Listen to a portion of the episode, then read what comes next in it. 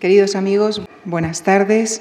Es, es, un gusto recibir esta tarde a un paleontólogo, un investigador, un científico español de primer nivel mundial y que, sin embargo, dedica generosamente parte de su valioso tiempo a la divulgación científica. Bienvenido, profesor Juan Luis Arzuaga catedrático de Paleontología de la Universidad Complutense de Madrid, director del Centro Universidad Complutense Instituto de Salud Carlos III de Evolución y Comportamiento Humanos, codirector del equipo de investigaciones de los yacimientos de la Sierra de Atapuerca, que fue galardonado con el Premio Príncipe de Asturias y el Premio Castilla y León de Ciencias Sociales y Humanidades, entre muchos otros. Codirige asimismo las excavaciones de Cueva del Conde en Asturias y Pinilla del Valle en Madrid y es actualmente el director científico del Museo de la Evolución Humana de Burgos. Ha comisariado varias exposiciones, ha sido guionista y presentador del documental La España prehistórica, autor de más de un centenar de publicaciones, varias de ellas publicadas en revistas de primer nivel científico como Nature y Science autor de libros de ensayo, de divulgación científica, entre los que se cuentan títulos como La especie elegida, El reloj de Mr. Darwin o El primer viaje de nuestra vida. El profesor Arzuaga opina que si todo viaje que valga la pena nos cambia, la vuelta al mundo en cinco años que llevó a cabo el joven Darwin nos cambió a todos, nos cambió a todos porque de ella se deriva la teoría de la evolución. Les dejo con él, con el profesor Juan Luis Arzuaga y el viaje de un naturalista alrededor del mundo. Muchísimas gracias. Muchas gracias por la presentación y muchas gracias a ustedes por haber acudido a esta invitación a dar la vuelta al mundo, no en cinco años, eh, en algunos minutos, eh, de la mano de un viajero. Eh, muy importante de la historia que fue, que fue Charles Darwin, em, que hizo un viaje que, que, cambió, que cambió a la especie entera, que cambió nuestra visión de nosotros mismos y, y nuestra concepción del ser humano y, y, que, en fin, eh, produjo el mayor descubrimiento de la historia de, la especie y de, hasta de la vida. Bueno, pero eh, el personaje, que es lo que nos interesa tratar, más allá de las eh, consecuencias de, su recorrido por el mundo, de su viaje en el barco, el personaje es, un personaje eh, muy poco conocido, pese a ser tan importante como lo es. Es más conocido en, una de sus vertientes, de sus facetas, como como pensador, como científico, como escritor, como autor. Incluso su imagen, la imagen que tenemos de Darwin, es una imagen que se corresponde solamente a una de las etapas, una de las personalidades, así podríamos decir, de nuestro personaje. Eh, el Darwin en el que pensamos todos es un señor mayor, de larga barba, eh, de aspecto, de aspecto eh, bonachón y apacible, en todo caso una persona que nos parece muy tranquila. Estamos pensando, en todo caso, en lo que podríamos describir como un señor mayor. Darwin es, por encima de todo, un señor mayor en nuestra imagen, la imagen de todos nosotros, de, los científicos también, porque mm, es la imagen que ha quedado de este personaje. Eh, le sucede a muchos otros personajes históricos que lo recordamos más o menos como eran cuando murieron. Nos pasa hasta con nuestros padres y abuelos. ¿no? Lo que recordamos de ellos es eh, el final de su vida. Y nuestros padres nos acordamos de ellos de cuando eran mayores. Se nos hace muy difícil eh, imaginar que fueron jóvenes y que se enamoraron y que fueron alocados, a lo mejor, o que fueron aventureros o que fueron inconscientes, o que fueron mm, malos estudiantes o que tuvieron sus pasiones, tuvieron sus Em, tuvieron sus dudas, tuvieron sus aventuras. Todo eso nos parece imposible porque guardamos el recuerdo del personaje bueno, pues, adulto y al final de su vida. Pero em, el único ejemplo que conozco de alguien eh, enfrentado a, mm, eh, a, esta contradicción es el, de, el ejemplo de Albert Camus, el escritor francés, que escribió una vez un artículo muy emocionante eh, sobre su padre, al que vio, mm, al que visitó en su tumba, su padre muerto, y escribió un artículo después de, con, sus, con sus reflexiones después de haber visitado su tumba, porque el padre Albert Camus había muerto, me parece, con 20 años en la Primera Guerra Mundial, de manera que su hijo conoció a un padre de 21 años, mucho más joven de lo que era él cuando lo visitó. Bien, eh, es el único caso de alguien que tiene un recuerdo de un padre joven, o de un abuelo joven, los que, los que no han tenido en fin, la fortuna de haberlo visto envejecer. nuestra imagen de, Darwin es la de un señor muy, muy mayor eh, y con una barba muy larga. Pero, pero, pero Darwin fue muchas otras cosas a lo largo de su vida. Hubo muchos Darwin. En la vida de cada uno de nosotros pues hay, hay muchos eh, personajes que se van alternando. Aquí en esta imagen en esta imagen de presentación tenemos diferentes eh, momentos de la vida de Darwin, eh, junto con su obra más importante, El origen de las especies, el libro que lo cambió todo, que nos cambió a todos. Una caricatura de Darwin también es un personaje vilipendiado y satirizado. y eso contribuye a una deformación de, de su imagen. Pero hoy estamos en un ciclo, esta es una conferencia que forma parte de un ciclo de viajeros, y por lo tanto, el Darwin del que nos toca hablar no es del Darwin mayor, científico, eh, consagrado, eh, escritor, autor, eh, sino de un jovenzuelo, de un Darwin muy joven, embarcado en una larga aventura alrededor del mundo, en primer tercio del siglo XIX, es decir, hace, mucho tiempo, en unas condiciones muy diferentes de las actuales, de un hombre joven que no tiene nada que ver con ese Darwin eh, con el que estamos más familiarizados. Y como digo, aquí tenemos diferentes etapas de su vida y en ese dibujo espléndido de Fernando Fuello tenemos, las tres, tenemos como las tres vidas de Darwin, eh, del Darwin adulto, por lo menos. El Darwin joven, eh, bueno, el Darwin maduro, el autor del origen de las especies, y el Darwin mayor. Cuando Darwin publicó el origen de las especies, aún no tenía barba. Darwin no llevó barba hasta los años 1860. De manera que cuando se publica en 1859 el origen de las especies, como se puede ver en esta imagen, Darwin ni siquiera se parece físicamente a la imagen que tenemos de Darwin. Eh, del Darwin del que hablaré es de un hombre de acción. Eso no se puede todavía mucho más en Darwin, porque lleva una vida muy sedentaria eh, la mayor parte de su existencia, y habrá oportunidad de comentarlo y también preguntarnos por qué fue así. Pero eh, Darwin fue de joven un aventurero, un hombre intrépido, un magnífico jinete, por ejemplo, y un gran cazador, un hombre con muy buena puntería, un hombre con muchas inquietudes y con muchísima actividad. Yo creo que se le podría escribir perfectamente como un atleta, en realidad. Un joven vigoroso y con magníficas facultades físicas, despierto, y, y con mucha iniciativa. Es decir, eh, eh, lo contrario de, lo que nos, de la imagen que, que, que, se ha creado de Darwin.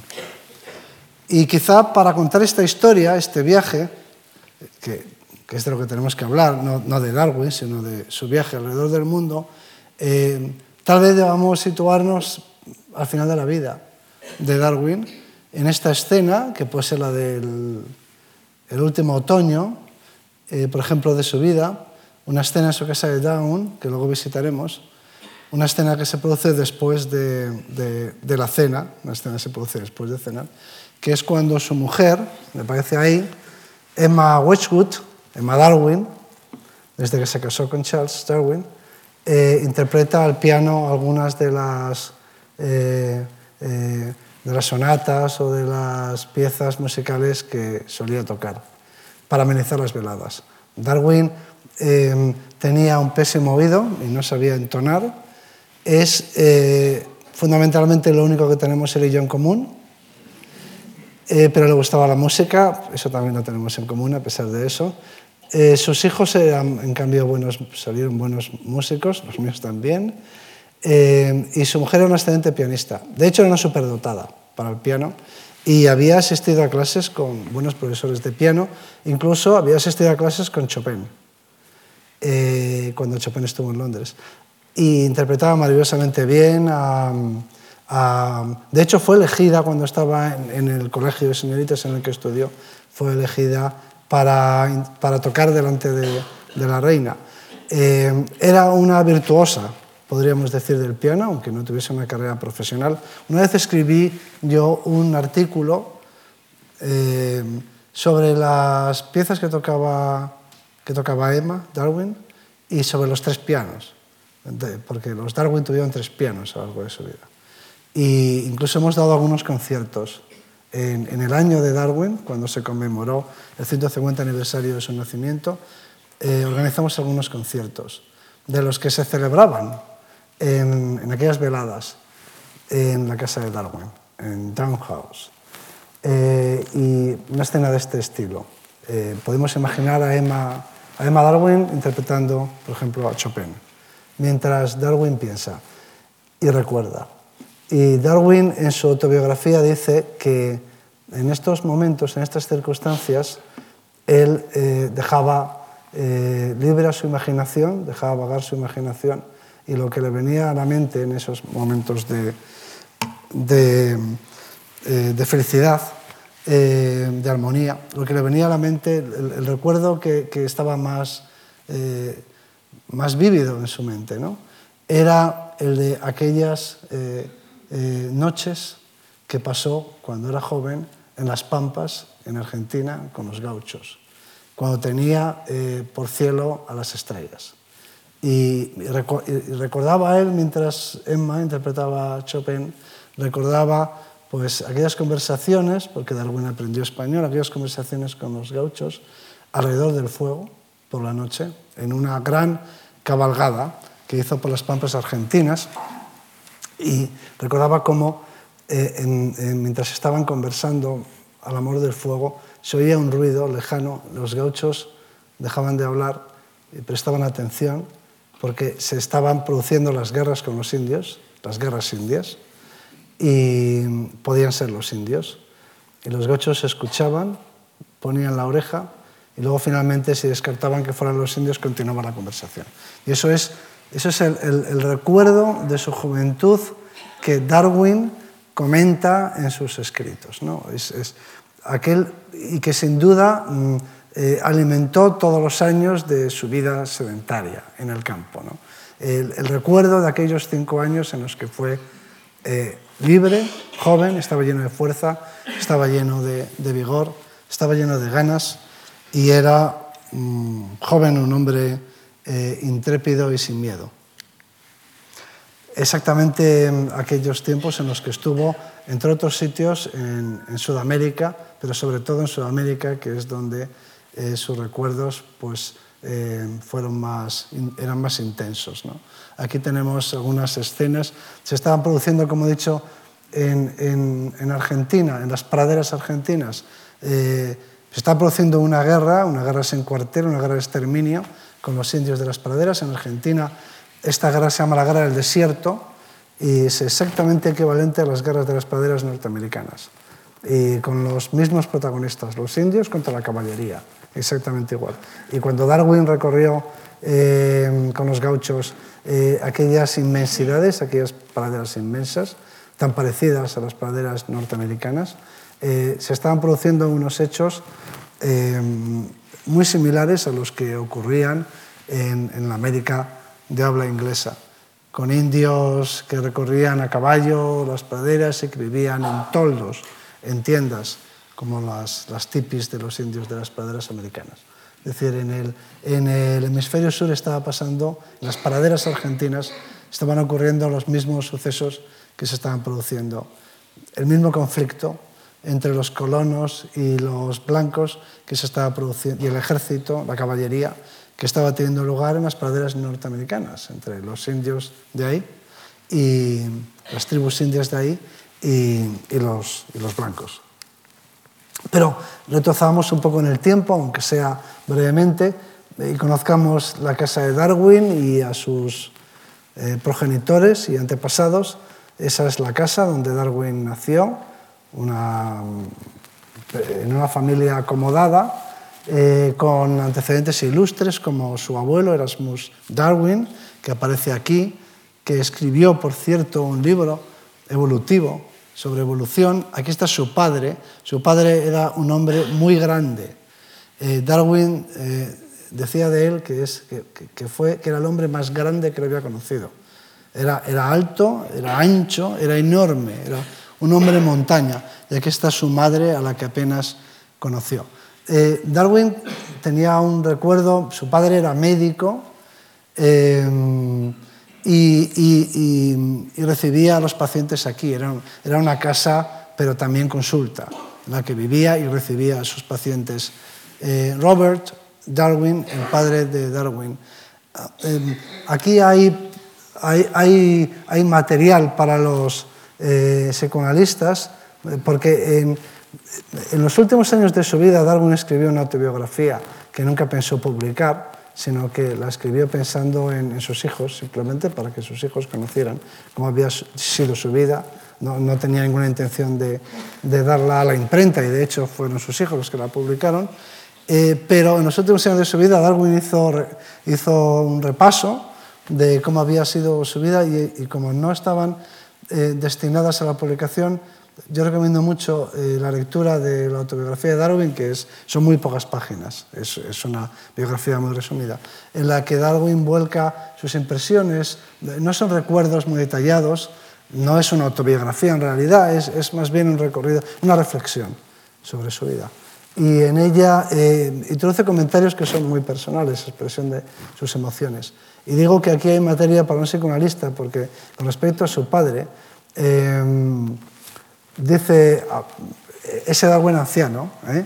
que es en el que, todos, el que todos nos imaginamos cuando pensamos en Darwin, aunque espero cambiar vuestra imagen de Darwin y presentaros a un Darwin joven y dinámico, un atleta y un, y un aventurero, eh, pero ese Darwin anciano está pensando en lo que ha sido su vida, se está acordando de su padre, como todos hacemos cuando nos hacemos mayores, y dice, recuerda Darwin al final de sus, de sus de sus días, cuando está escribiendo la autobiografía, dice que su padre una vez le dijo, no vales para nada, solo sabes eh, montar a caballo, solo te interesa montar a caballo, andar con los perros y cazar ratas.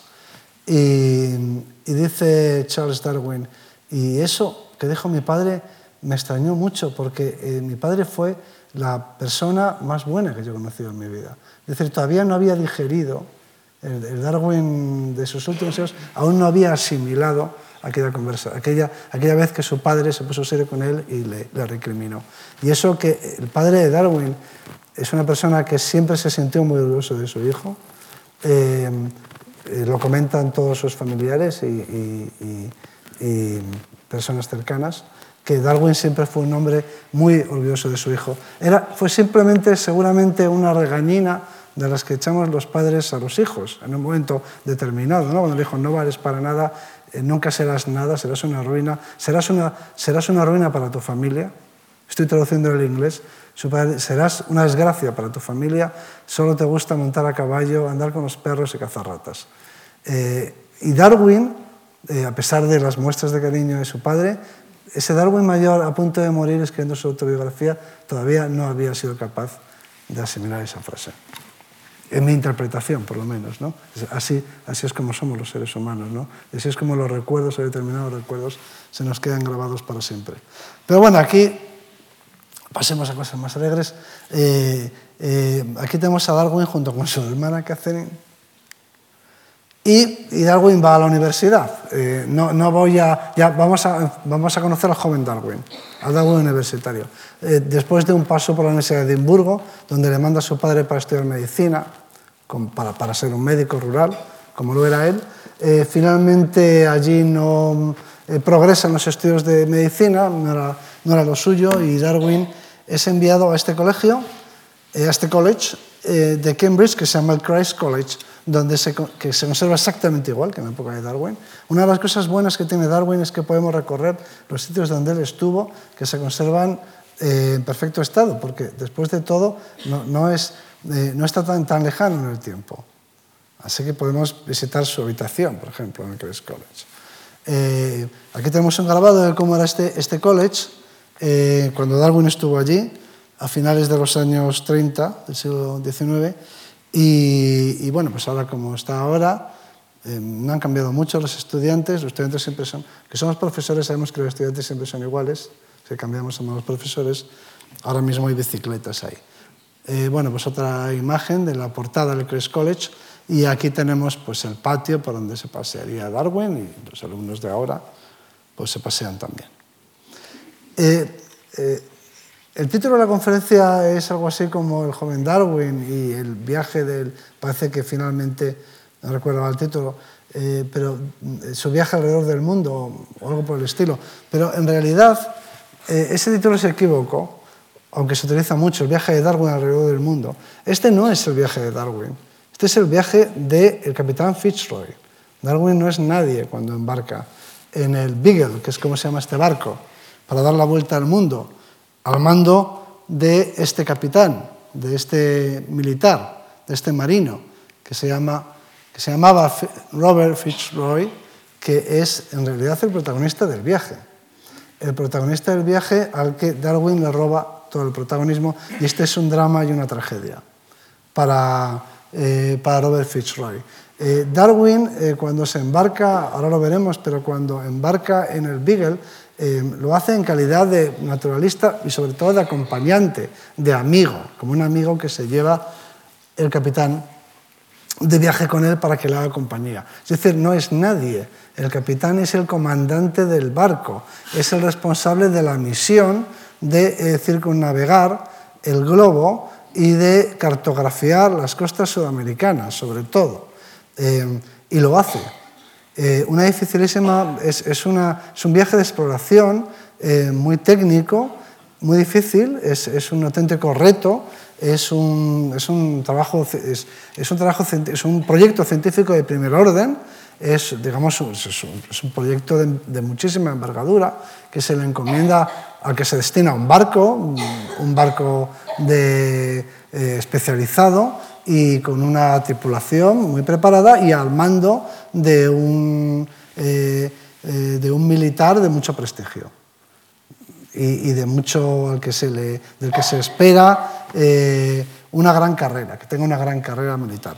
Es decir, que eh, Robert Fitzroy es el auténtico protagonista del viaje, el viaje es suyo, el trabajo se lo encomiendan a él y lo hace. Eh, el responsable de todo es él. Y Darwin en realidad no es nadie, es un estudiante, es algo así como un becario que va en el barco. Y, cuando ponen el pie en, Inglaterra de vuelta, después de cinco años de viaje, ya es Darwin la figura. Darwin ya se ha convertido en la celebridad. Es decir, que, y poco tiempo después, Fitzroy no es nadie, y el protagonista del viaje es el becario. ¿Cómo se sentirían ustedes si están dirigiendo un proyecto científico de primer nivel, pues algo así como ir a Marte? El equivalente a todo sería como, como una expedición a Marte, y, cuando, y lleva uno un acompañante y cuando pasan los años la expedición en la que uno ha superado muchas adversidades y ha cumplido los, los objetivos dificilísimos que se le habían encargado, se convierte en la expedición del becario y uno deja de ser el protagonista y la persona importante. Y finalmente, a la edad de 60 años, Robert Fitzroy se cortó el cuello con su navaja de afeitar. Eh, pero pasaron muchas cosas entre tanto. No solo por eso. Fitzroy fue no solamente un gran marino eh, y gran navegante, sino un gran científico. Es el padre de la meteorología moderna. El padre es el padre de los partes meteorológicos.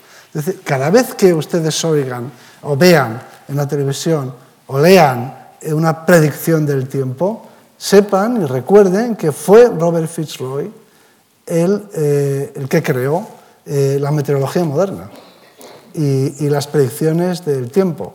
Eh, él lo hizo sobre todo para los marinos, pero se puede extender al parte meteorológico en general, y fue el director del observatorio de Greenwich. así que Fitzroy tiene un lugar en la historia de la ciencia, aunque no hubiera sido el comandante de la nave eh, del Beagle, que dio la vuelta al mundo. Eh, eh, fue un gran hombre, fue un gran científico, y él, al final de su vida, sin embargo, se sentía un fracasado. Entonces, esa es, una historia, la de Fitzroy y Darwin, dos grandes amigos que terminan enfrentados. Y sus, eh, y sus trayectorias se, separan. La persona que, de la que se esperaba lo mejor eh, termina sintiéndose eh, un fracasado y suicidándose. el, amigo que no contaba, del que nadie esperaba nada se convierte en uno de los grandes genios de la historia de la humanidad. Entonces, esta historia de Darwin contra Fitzroy, o Darwin y Fitzroy, es una historia en sí misma apasionante que merecería la pena eh, comentar si tuviéramos tiempo para tratar esas cuestiones. El caso es que ni siquiera Darwin, tan insignificante era Darwin, que ni siquiera era el candidato, eh, el, primer candidato, el candidato elegido por Fitzroy para acompañarle en su navegación. Eh, él había pensado más bien en este señor, en Leonard Jennings, que era un zoólogo de mucha reputación y que lo cuenta ahí eh, cómo ocurrió en su diario. Él dice que, bueno, que le nombraron en este año, fue, se le ofreció bueno, pues el puesto de, se le ofreció acompañar al capitán Fitzroy como naturalista.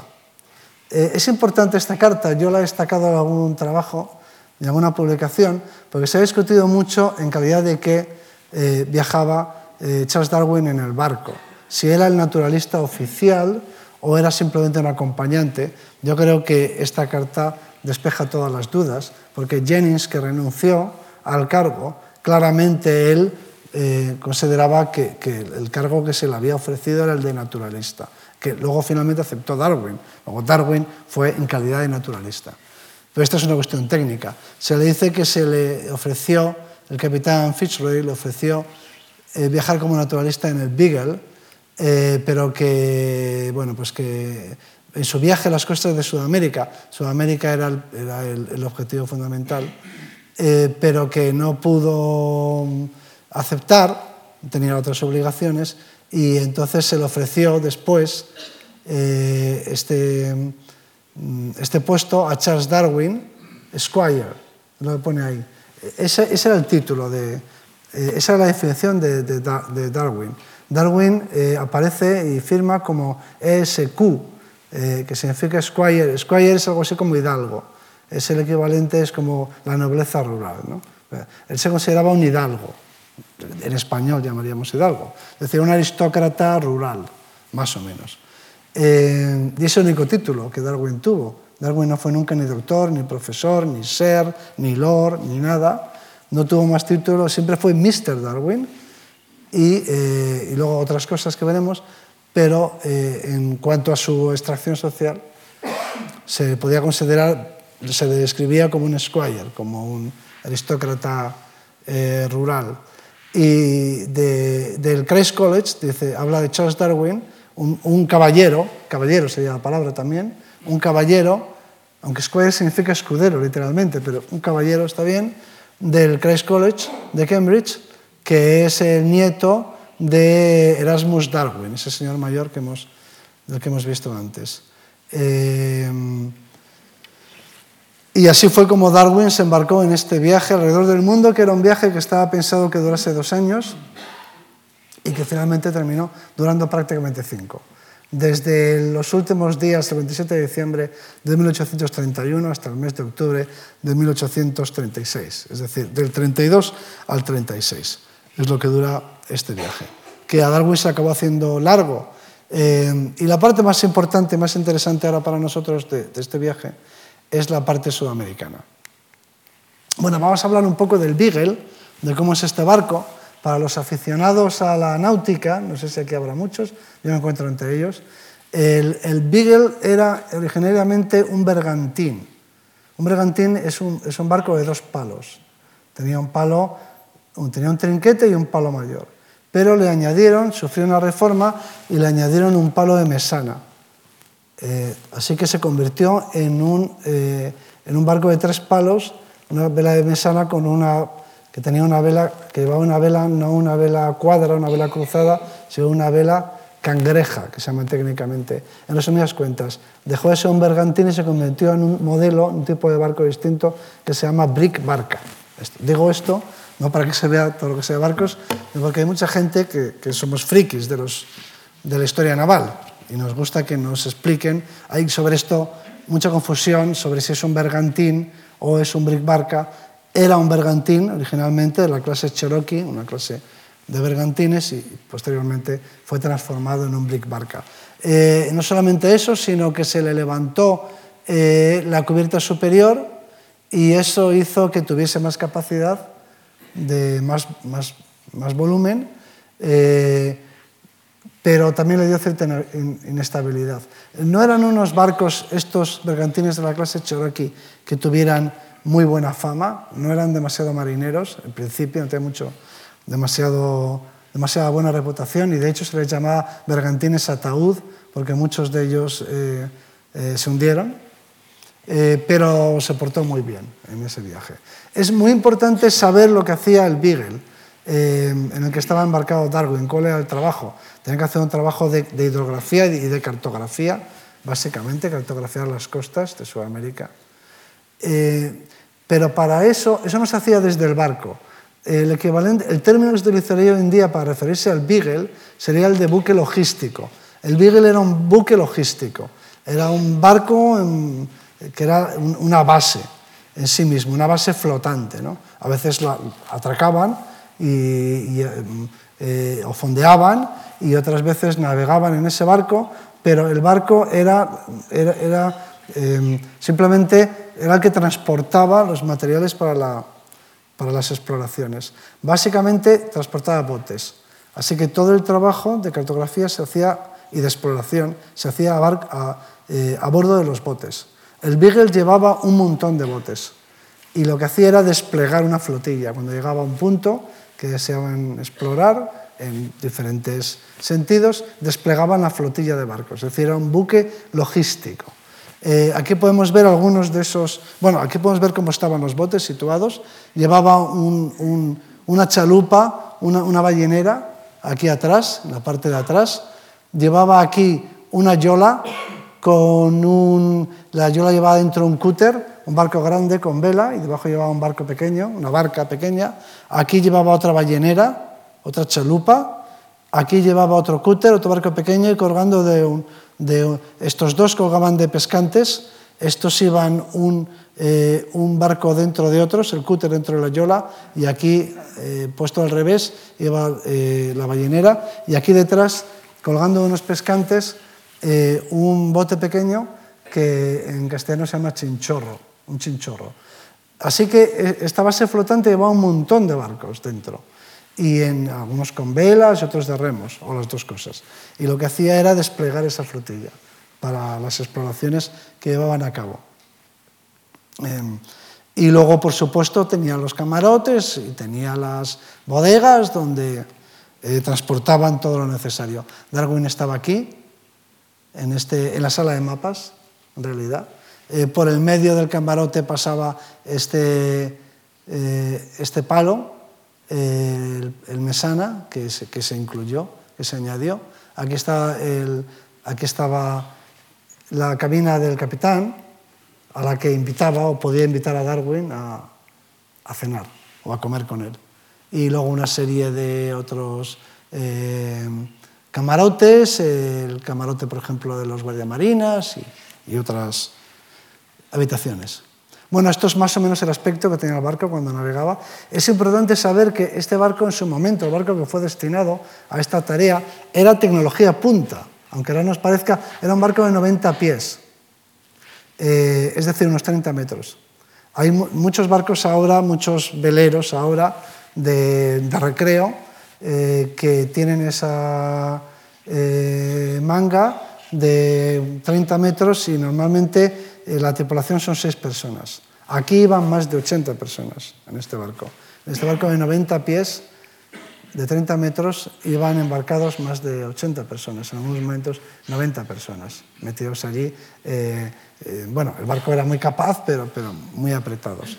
Bueno, como podéis ver, esta es la parte náutica de la conferencia. Eh, espero que disfrutéis. Aquí tenemos el barco con su bauprés. ¿eh? Aquí tenemos el trinquete con sus velas cruzadas.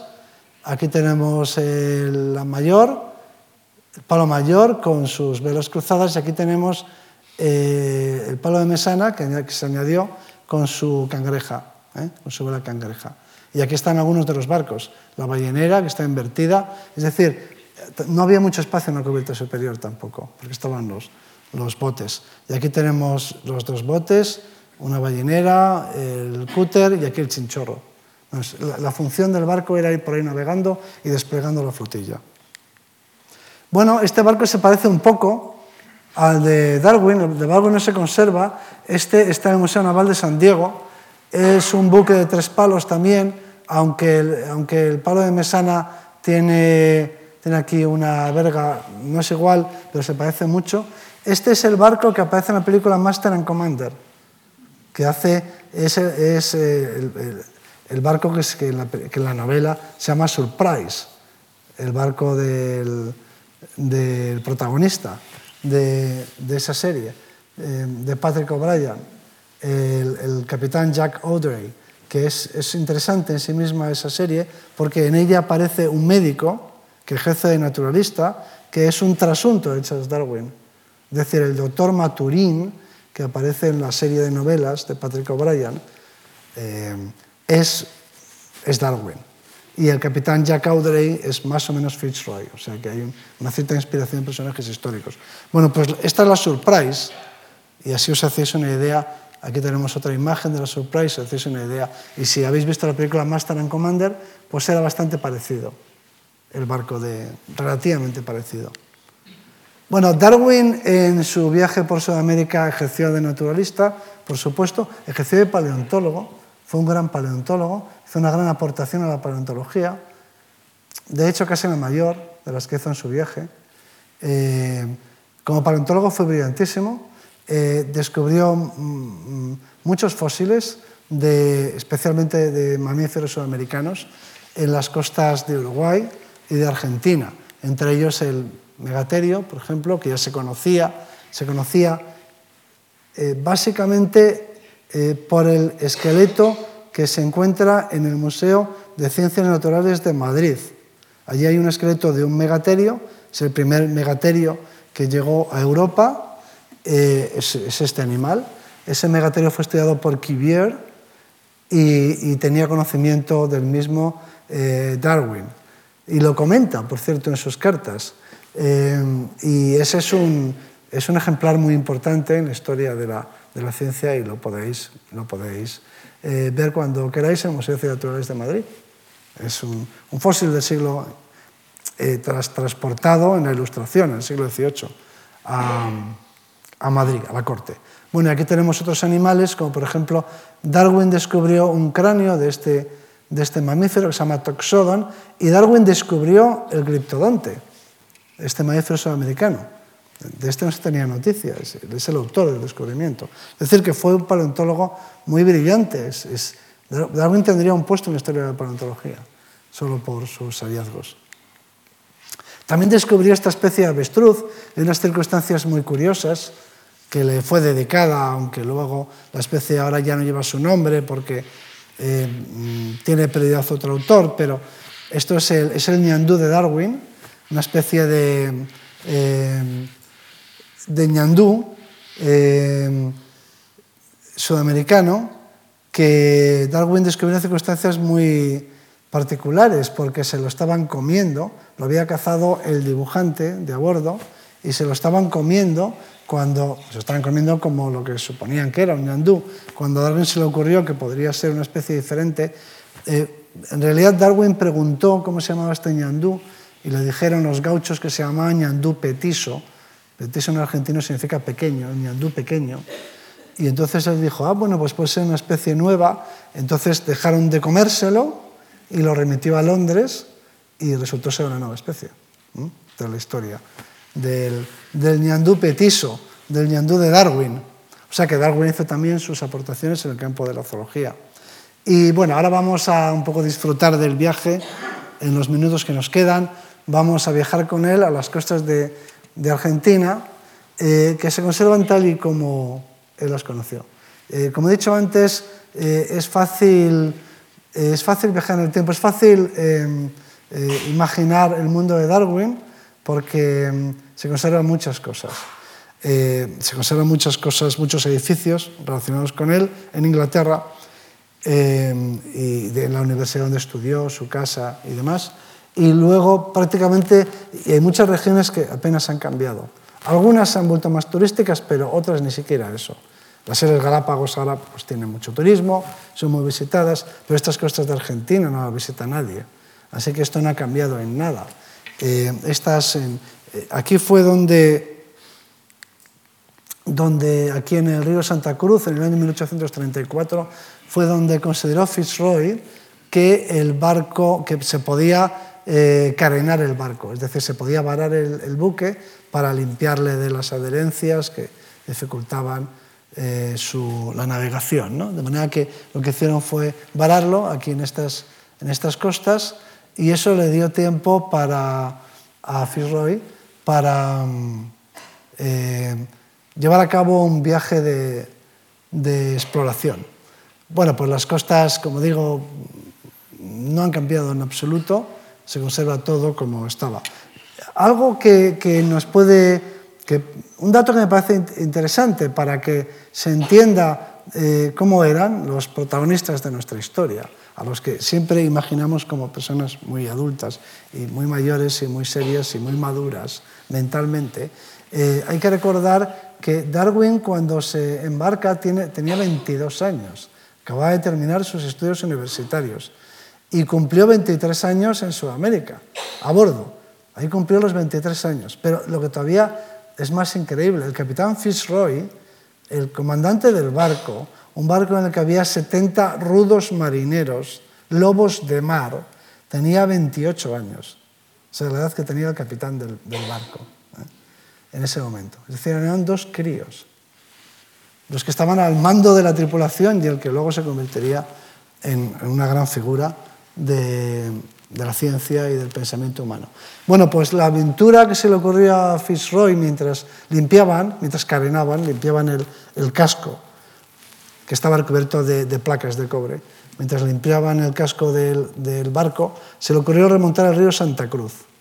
De manera que subieron al río Santa Cruz, que es un río que desembocaba en esa bahía.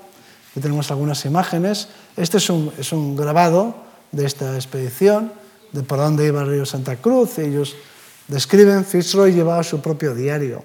El diario famoso es el de Darwin, pero Fitzroy también escribió un diario de viaje, con menos gracia que Darwin, y que se hizo menos famoso, pero es un diario muy interesante.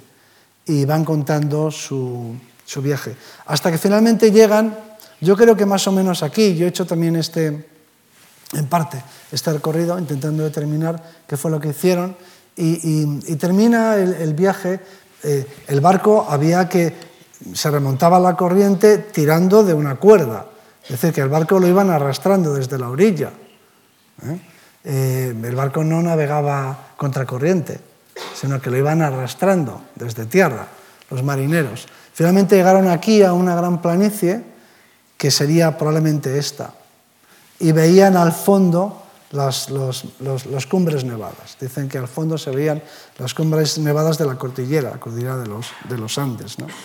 Entonces, em, lo que verían, pero a mucha distancia, muchísima distancia, sería, serían estas, em, estos picos que son, que, que son míticos para los amantes de la montaña y de la escalada.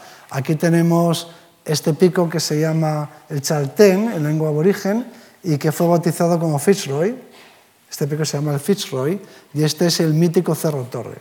Los que nos gustan los temas de la escalada, pues estos, estos picos de aquí, de la zona del Chaltén, son, son, son nombres legendarios, ¿no? y eh, de, de, escalada extrema, ¿no? todos ellos, y que son leyenda en el mundo de la escalada. He tenido la oportunidad, no de escalar, no tengo esa, eh, esa capacidad, pero sí de acercarme al pie de estas montañas tan, tan bellas de la, de la Patagonia. Eh, aquí tenemos, el, este precisamente es el Fitzroy. Y bueno, no llegaron a ver el lago argentino, donde está el famoso, no llegan a lo que ahora es el Calafate, donde está este glaciar tan maravilloso que es el, Perito Moreno, que termina en esto que se llama el lago argentino, que es donde nace el río eh, Santa Cruz, el que remontaron, pero no, no tanto como para llegar hasta sus fuentes. ¿no? Digamos, esto lo vieron en la distancia, pero fue una gran aventura, una gran exploración, como otras muchas que hizo Darwin en su recorrido por, por Sudamérica, pero este es, es, es, uno de los más bellos ejemplos. También, eh, naturalmente, eh, pasaron del Atlántico al Pacífico, esta es una navegación muy difícil, eh, literalmente llegaban al fin del mundo, a la Tierra de Fuego, y allí en la Tierra de Fuego pues navegaron por el Cabo de Hornos y por el, y por el canal del Beagle, descubrieron un paso que lleva el nombre del barco, el canal del Beagle, para pasar del Atlántico al Pacífico. Esta es una dificultad muy extrema, eh, muy difícil, en la que pueden ocurrir cosas como esta. Los, eh, los guardiamarinas utilizaban este libro. Es un libro que se tradujo al español y tiene edición española. Es un libro sobre, sobre el arte de navegación que era, eh, y de maniobras navales, que es un libro muy utilizado por los navegantes de la época. Puede uno imaginarse los guardiamarinas que iban con Darwin eh, consultando este manual. Eh, esta es una situación que podía darse, la de que el barco pues, se escorase y llegase a volcar, y que estuvo a punto de sucederles. De hecho, estuvieron a punto de perecer ahí, eh, en el Cabo de Hornos. Eh, el barco recibió dos golpes de mar de costado que hicieron que se inundaran las cubiertas y, estaban esperando el tercer golpe de mar que directamente los habría mandado al fondo eh, porque el barco estaba ya muy escorado y había embarcado muchísima agua, de manera que poco menos que se habían despedido de la vida pero ese tercer golpe de mar, en definitivo, nunca llegó. Así que el barco pudo, haciendo las maniobras que se recomiendan en este libro para guardiamarinas, en este libro eh, para eh, la navegación en, barcos de vela, eh, pudieron estabilizar el barco y recuperar la posición original y, sobrevivir. Pero en esa ocasión estuvo a punto de hundirse el barco y la historia de Darwin y de Fitzroy habría terminado en ese momento. Bueno, las razones por las que una razón importante para, la, eh, para el, proyecto de navegación son estos eh, fueguinos que en un viaje anterior el capitán Fitzroy había mm, secuestrado o invitado, como se le quiera llamar, a viajar con ellos eh, a Inglaterra en una especie de experimento social en el que no me puedo detener ahora, pero que consistía en coger unos salvajes, eh, los, los fueguinos de la época vivían en el Paleolítico, eran cazadores y recolectores, en condiciones muy hostiles y mm, en el colmo del salvajismo para los estándares occidentales. Entonces, la idea que se le ocurrió a Fitzroy fue transportar a tres, en realidad a cuatro, de estos fueguinos eh, salvajes a, la, Occidente y educarlos ahí para luego, en un viaje de vuelta, reinsertarlos en su sociedad y que constituyeran un, germen de desarrollo cultural y que apoyasen eh, las tareas de evangelización. Una especie de, utopía que se le ocurrió a, a Fitzroy y que, bueno, que hizo que, viajaran a la corte, incluso eh, fueran presentados a la reina de Inglaterra estos fueguinos y posteriormente eh, pues, eh, quedaba pendiente la tarea de devolverlos a su tribu y, Fitzroy estaba decidido a hacerlo incluso a su costa, pero finalmente se presentó la oportunidad o el proyecto de, de hacer este trabajo de cartografía y el resultado es que volvieron, que volvieron los fueguinos que habían sido embarcados en un viaje anterior. Y esta es una imagen, estos dibujos son del propio Fitzroy. Esta es una imagen de Jamie Button, como fue... Jamie Button es el nombre que le pusieron a uno de los fueguinos que antes se llamaba Urendelico, en lengua yagana. Eh, y aquí lo tenemos eh, civilizado, entre comillas. y de hecho aprendió varios idiomas, el español entre otros, pero también el inglés, y se comportaba como una persona perfectamente educada y civilizada. Esto era parte del experimento social. A Darwin le dio mucho que pensar todo esto en sus reflexiones, en sus libros posteriores sobre la evolución, sobre el origen del hombre.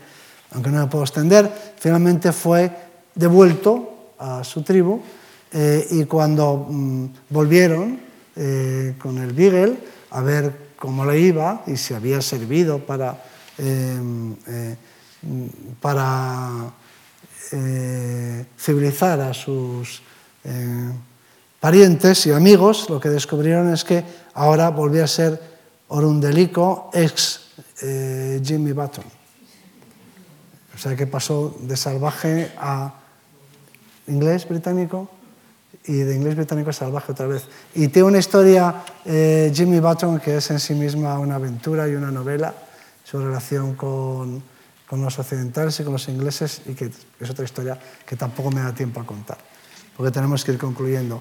Bien, eh, este contacto con los fueguinos fue muy importante, en el, fue un fermento importante en el pensamiento de Darwin. No podemos dejar de pasar por las Islas Galápagos, aquí tenemos un barco fondeado en los Galápagos, un poco parecido al de Darwin, las Islas Galápagos con todo su esplendor, las Islas Galápagos donde eh, había una diversidad de especies eh, que luego posteriormente eh, contribuyeron, que a Darwin le impresionaron y que, y que influyeron mucho en su pensamiento científico.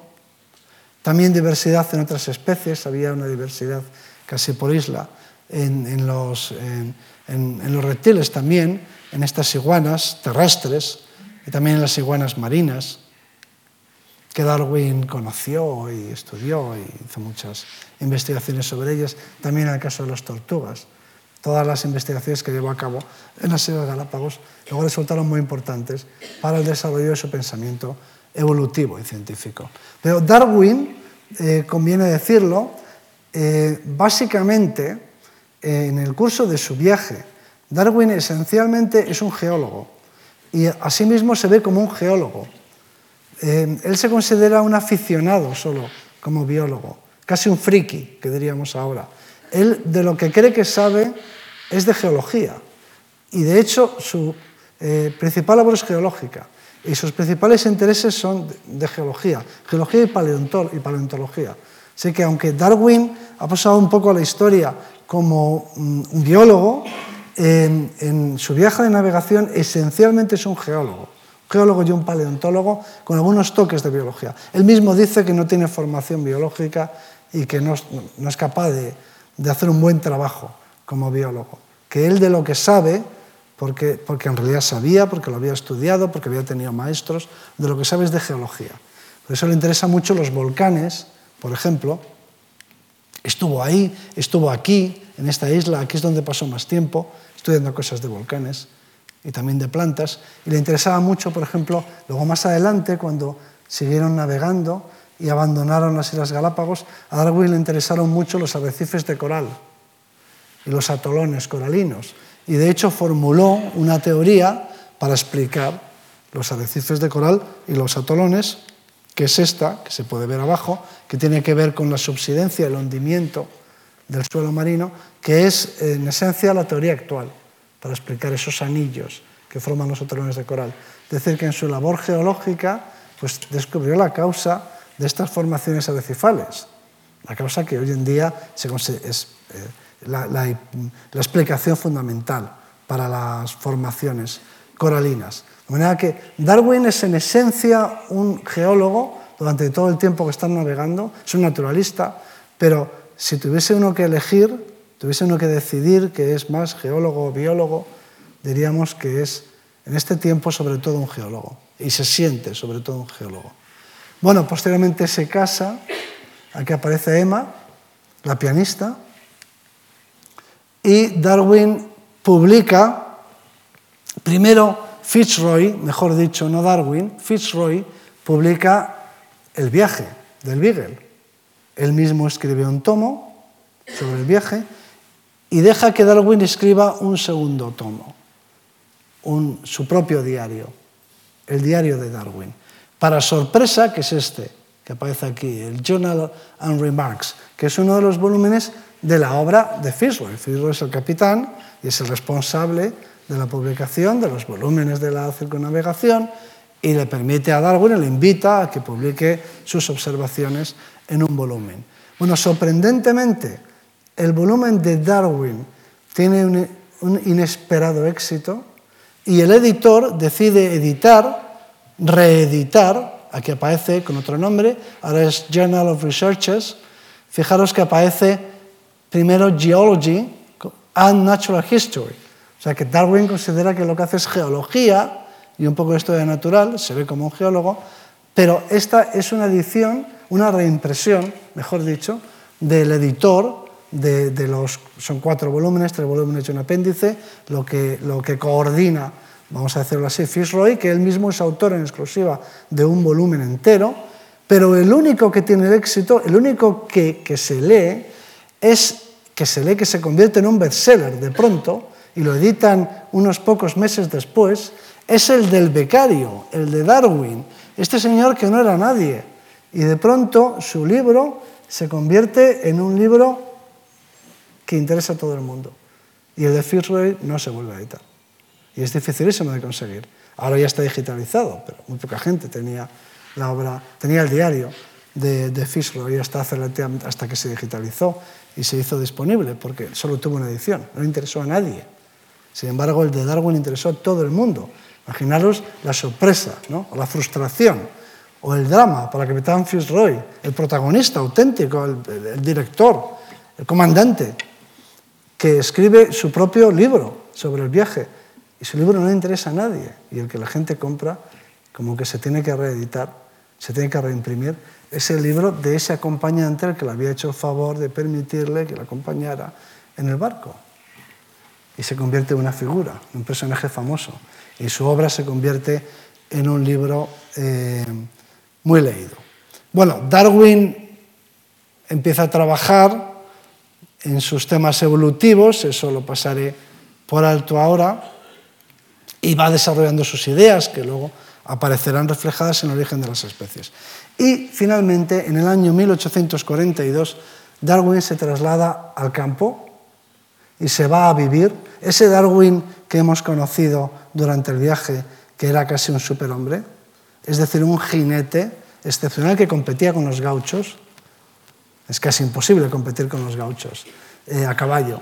Y de hecho Darwin cuenta él mismo que eh, intentó lanzar las bolas, como las lanzaban los gauchos, no utilizaban lazo. La diferencia entre los vaqueros de Norteamérica, que son de cultura española, y los, y los mm, vaqueros gauchos de Sudamérica, Argentina, es que, eh, por razones que no hacen el caso, los de Norteamérica lo que hacían era lanzar un lazo echarles un lazo, mientras que los, los, gauchos utilizan las bolas, las boleadoras. Y Darwin aprendió a lanzarlas, pero al principio con tan poca fortuna que se reía mucho los gauchos porque lanzó las bolas, las bolas se lanzaban al galope tendido, se ponía el caballo al galope tendido y entonces es cuando se lanzaban las bolas, que, que cogían la velocidad del caballo más las, que, las del impulso del gaucho.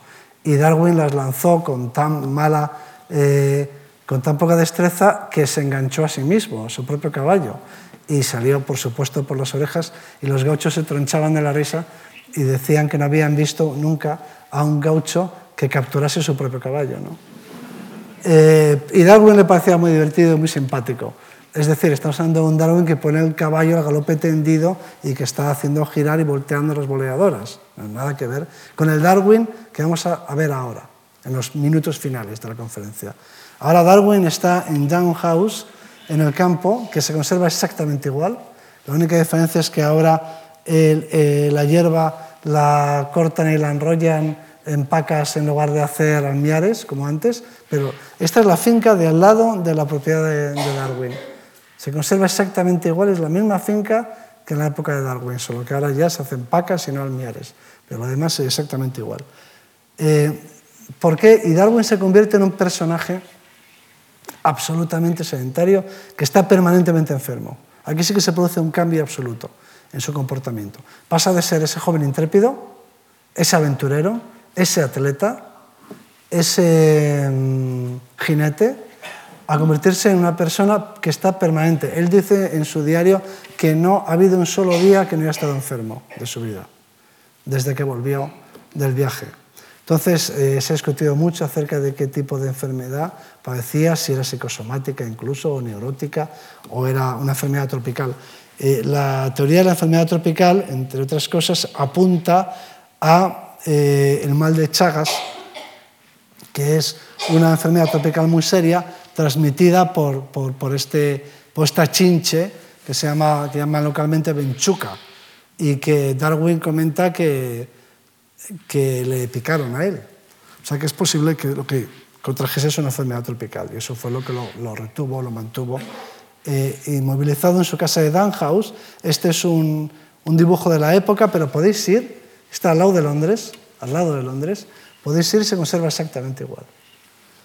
Y podéis visitar, este es el despacho de, donde escribió El origen de las especies, de Darwin, y este es el paseo, el paseo de arena. Eh, que Darwin todos los días era su única actividad era recorrer este, este paseo, que es muy corto, alrededor de su casa, eh, este paseo de arena y reflexionar y pensar varias veces al día y pensar sobre sus teorías. Y el paseo de arena pues está como, como estaba en tiempos de Darwin. Y también hacía sus experimentos en este invernadero, que se conserva exactamente igual, aquí con las plantas que él cultivaba para hacer sus experimentos, y donde fue teniendo sus hijos. Este es su primogénito, este es el año en el que se mudaron a Down. Este es William, Will, eh, su hijo mayor, aunque parece una niña, pero vestido como se vestían los niños en la época. Y aquí tenemos a Darwin sin barba, porque estamos en los años 40. Darwin se deja la barba en los años 60. Bien, aquí hay una historia muy triste, que es la historia de Annie. Eh, Annie era una niña muy rica y muy mona y muy guapa, y que, hacía las delicias de su padre, Darwin, y que murió a la edad de 10 años eh, de una enfermedad que no fueron capaces de... Darwin hizo todo lo posible y la llevó, de hecho, a varios sitios, sobre todo a uno, para que la trataran, pero no, no fue posible curarla. Seguramente lo que tenía era tuberculosis, no está claro, pero el resultado es que esa desgracia para Darwin supuso un mazazo eh, Mm, definitivo. De hecho, Darwin eh, aquí fue donde se convirtió en agnóstico, perdió, o sea, su, eh, em, su filosofía de la vida cambió o, dejó de encontrar un sentido a la existencia. Eh, algo así como, se, podemos decir que se plantó Darwin con la muerte de su hija, es una muerte tan injusta que recordaba al final de sus días también. Annie le dejó una, esta tragedia lo dejó marcado para siempre. Eh, debió de pensar algo así como hasta aquí hemos llegado, con, esto, con la muerte de Annie, dejó de ir a la iglesia. Su mujer, Emma, era muy religiosa, él acompañaba a la iglesia los domingos, al servicio de los domingos, se quedaba fuera, ya esto no, no, no fue capaz de asimilarlo, no, no, no, fue capaz de encajar esto en, su, en sus creencias, la muerte de Annie. Esta es una imagen original, pero aquí tenemos una imagen que a mí me gusta mucho más. Eh, las fotos que tenemos de, de Darwin, son unas fotos mm, posadas que son muy poco naturales y que a mí me parece que no capturan eh, la psicología del personaje y, su vitalidad. ¿no? Y si tuviese que elegir eh, fotos o para imágenes, ¿no? para, para, para, para, que nos imaginemos cómo era Darwin, yo elegiría estas. Son eh, imágenes de la película Creación, Creation, que es una película muy recomendable, en la que el personaje de Darwin lo hace Paul Bettany, que es, por cierto, el doctor, es el doctor Maturin en Master and Commander, y Paul Bettany esclavaba a Darwin y caracterizado sobre todo. Darwin era una persona alta de un metro ochenta de estatura y se parecía mucho a Paul Bettany, o Paul Bettany se parecía mucho a Darwin. De manera que si queréis haceros, y está muy trabajado el personaje, es decir, no solo en parecido físico, sino en actitudes y, forma de hablar, por ejemplo es un personaje muy conseguido, como los ingleses suelen hacer en sus, eh, en sus recreaciones históricas.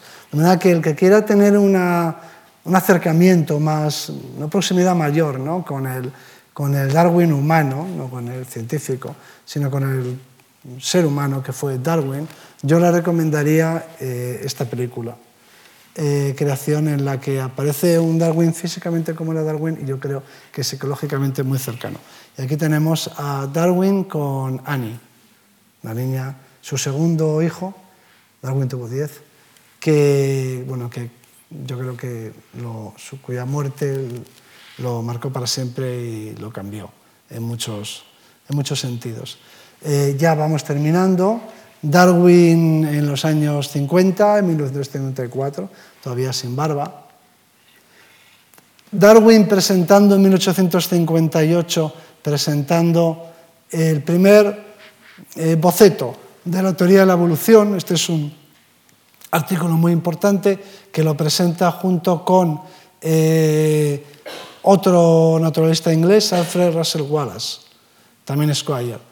Eh, en la en la Linear Society en Londres. De hecho, esta es la presentación de la teoría, presentación científica de la teoría de Darwin antes de publicarse el libro, El origen de las especies. Eh, y si os fijáis, aquí Charles Darwin aparece como caballero y con unos títulos FRS, FLS, FGS, que se ponen los ingleses, que significa fellow, eh, fellow, es decir, miembro de la Royal Society, miembro de la Linnean Society, este, miembro de la Geological Society. Siempre fue miembro y, hasta secretario de la Sociedad Geológica porque Darwin fue durante mucho tiempo un geólogo. De hecho, dejó la geología cuando, eh, cuando se instaló en Down, porque, como él mismo dice, cuando ya no podía salir, ya no podía salir a, explorar, ya no podía salir al, campo. ¿no?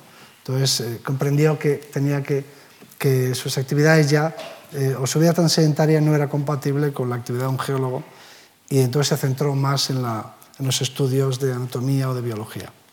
Bueno, ya tenemos aquí una imagen de Darwin con un par estereoscópico eh, que se puede ver en tres, en tres dimensiones de Darwin en 1864 y aquí ya tenemos, para terminar, a un Darwin ya muy cercano a su muerte.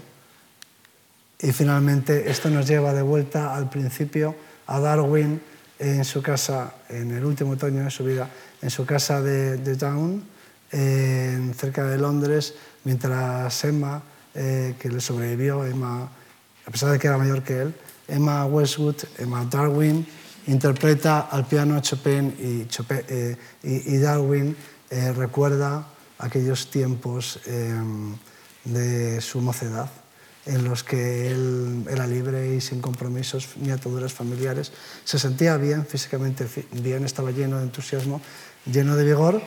Tenía una vida por delante, eh, se embarcó en una aventura increíble y sobre todo recordaba con nostalgia aquellas noches en la Pampa Argentina, alrededor de la hoguera, eh, escuchando las conversaciones en español de los gauchos eh, y con el y con el cielo estrellado por techo.